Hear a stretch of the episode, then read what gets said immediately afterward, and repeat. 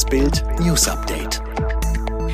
Es ist Samstag, der 25. Dezember und das sind die Bild meldungen am Morgen. Darum kommt es Statistikern zufolge zu so vielen Impfdurchbrüchen.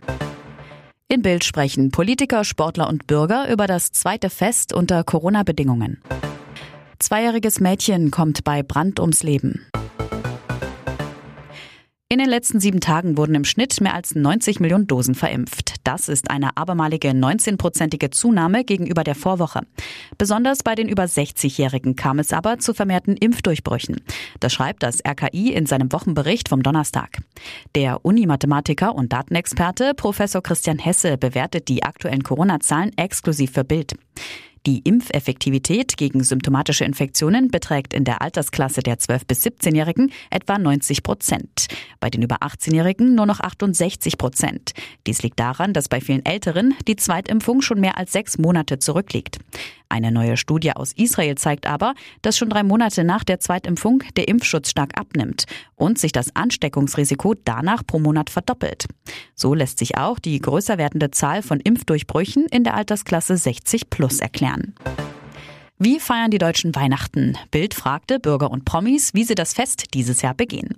Astronaut Matthias Maurer hat einen Nussknacker aus dem Erzgebirge mit ins All genommen. Der Astronaut freut sich mit seinen ISS-Kollegen auf das Feiertagsessen, das per Versorgungskapsel geliefert wurde. Da wir bereits viel erledigt haben, ist der Heiligabend und das nette Essen in fröhlicher Runde nun gesichert. Am Abend wie am ersten Weihnachtstag werde ich mir auch definitiv Zeit für ein Videotelefonat mit der Familie nehmen. Bei Rudi Völler gibt es Fisch, bei Manuela Schwesig Würstchen und Kartoffelsalat. Tennisprofi Alexander Zverev ruht sich aus für die Australian Open. Wie außerdem Markus Söder, Christian Lindner und Friedrich Merz Weihnachten feiern, lesen Sie auf Bild.de. Im mittelhessischen Siegbach ist an Heiligabend ein zwei Jahre altes Mädchen ums Leben gekommen. Das bestätigte ein Polizeisprecher am Abend der DPA. Einzelheiten nannte der Leiter des Lagezentrums auf Bildanfrage nicht. Das ist jetzt Sache der Staatsanwaltschaft. Diese habe die Ermittlung übernommen. Mit weiteren Informationen sei vor Samstag nicht zu rechnen. Die Hessenschau hatte zuvor berichtet, in einem Zimmer eines Wohnhauses war offenbar am Nachmittag ein Feuer ausgebrochen. Genauere Informationen sind zurzeit nicht bekannt. Diese Weihnachtsansprache der Queen wird emotional wie nie. Das berichten jetzt Palast-Insider gegenüber der Daily Mail. Am 25. Dezember um 16 Uhr deutscher Zeit wird die Rede der britischen Königin bei BBC und ITV ausgestrahlt, doch aufgezeichnet wurde ihre Ansprache schon. Die Weihnachtsansprache der Queen hat bei den Briten Tradition, doch dieses Jahr soll sie anders werden. Die Königin soll eine bewegende Rede halten und ihrem verstorbenen Ehemann Prinz Philipp Tribut zollen. Dafür habe sie sehr persönliche Worte gewählt, erzählen jetzt Palastmitarbeiter. Ihre große Liebe Philipp wird zum ersten Mal an Weihnachten nicht an ihrer Seite sein. Ihr Ehemann starb im April kurz vor seinem 100. Geburtstag. 73 Jahre lang waren die beiden verheiratet. Dazu hat die hochansteckende Omikron-Variante des Coronavirus England fest im Griff, sodass ein unbeschwertes Zusammenkommen aller Familienmitglieder von Elisabeth II. nicht möglich ist. Flüchtlingsdrama an Heiligabend. Beim Untergang eines Bootes mit Dutzenden Migranten an Bord sind nordwestlich von Kreta mindestens elf Menschen ums Leben gekommen.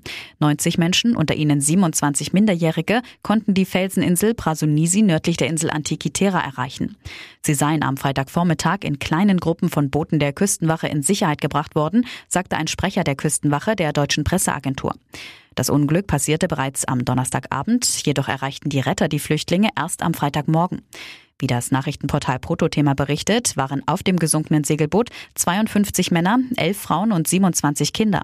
Bilder der Küstenwache zeigen, wie nahe der Felseninsel nur noch der Mast aus dem Wasser ragt und sich einige der Überlebenden auf Felsen retten konnten.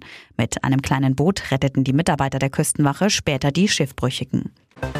Sturzdrama einen Tag vor Heiligabend.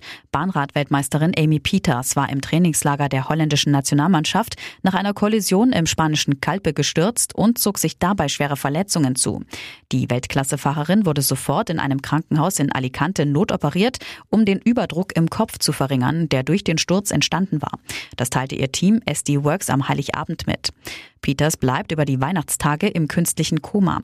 Wir können derzeit keine weiteren Informationen zu dem Unfall machen und bitten alle, die Privatsphäre der Beteiligten zu respektieren, teilte der holländische Radsportverband mit.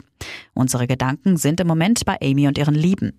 Amy Peters wurde 2019, 2020 und 2021 zusammen mit Kirsten Wild Weltmeisterin im Zweiermannschaftsfahren. Alle weiteren News und die neuesten Entwicklungen zu den Top-Themen gibt es jetzt und rund um die Uhr online auf Bild.de.